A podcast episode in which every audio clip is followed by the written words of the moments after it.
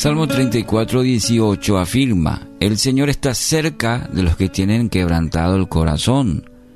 Él rescata a los de espíritu destrozado.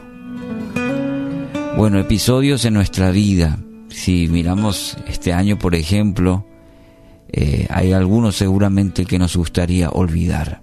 Episodios que eh, quería que quisiéramos que se borren de nuestra mente. Todos pasamos por esto, momentos difíciles, daños que nos causaron.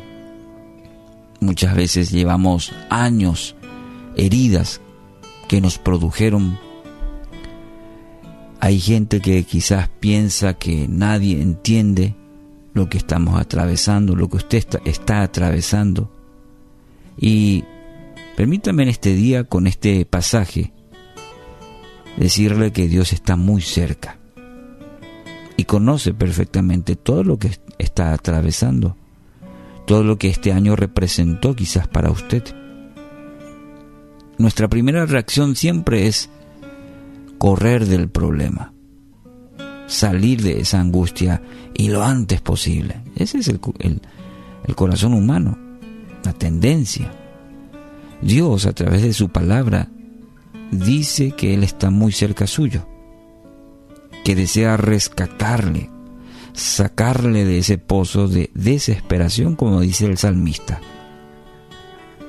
Puede que no cambie la situación, pero solo, y escuche esto, solo mediante Él, mediante Dios, usted tendrá la fuerza, usted tendrá la dirección, tendrá la sabiduría y también la valentía para enfrentar toda circunstancia. Eso es lo que Él promete y está en su palabra. Hay algo que quiere hacer de manera urgente en su vida. Sí, lo quiere hacer y lo encontramos en el Salmo 147, 3. Él sana a los de corazón quebrantado y les venda las heridas. Fíjese que el Salmo 34 habla de que Él está cerca de los quebrantados de corazón. En el Salmo 147 Él dice que sana a aquellos que tienen justamente el corazón quebrantado. Y la figura aquí que nos presenta el salmista venda las heridas, las heridas del alma se refiere. Cuando buscamos a Dios, Él escucha, él escucha nuestro clamor y nos, nos brinda o nos quiere dar esa oportunidad de que tengamos la seguridad que estamos precisando. Porque cuando atravesamos por un valle de angustia, de desesperación, lo que más necesitamos es seguridad. El temor que hace totalmente lo contrario. Y cuando buscamos a Dios profundamente, sinceramente, su promesa dice que Él se inclina hacia nosotros, escucha nuestro clamor y nos ofrece de su paz, una paz única. No es la que el mundo ofrece, no es lo que intentan hacernos creer que con fama, dinero, reconocimiento, no hay mucha gente que tiene todo eso y no tiene paz en el corazón. Solo mediante la fe en el Creador del cielo y la tierra usted va a poder experimentar la verdadera paz. Y eso Él quiere hacer hoy en su vida. Tome esta promesa y camine en fe hoy, este día.